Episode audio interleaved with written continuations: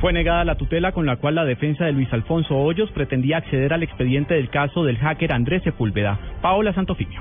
El Tribunal Superior de Bogotá negó la tutela que radicó la defensa del excesor espiritual del Centro Democrático Luis Alfonso Hoyos, con la que buscaba acceder a toda información que existe en el proceso que se adelanta en su contra por presuntos vínculos con el hacker Andrés Sepúlveda. El tribunal tomó la decisión tras considerar que esta era improcedente, por lo que no accedió a los argumentos de la defensa quien argumentó vulneración de su derecho fundamental. Hoyos está siendo investigado por los delitos de espionaje, violación de datos personales y acceso abusivo a un sistema y concierto para delinquir. Esto por presuntamente tener conocimiento de las interceptaciones ilegales que hizo Sepúlveda a los negociadores de La Habana, Cuba. Paola Santofimio, Blue Radio.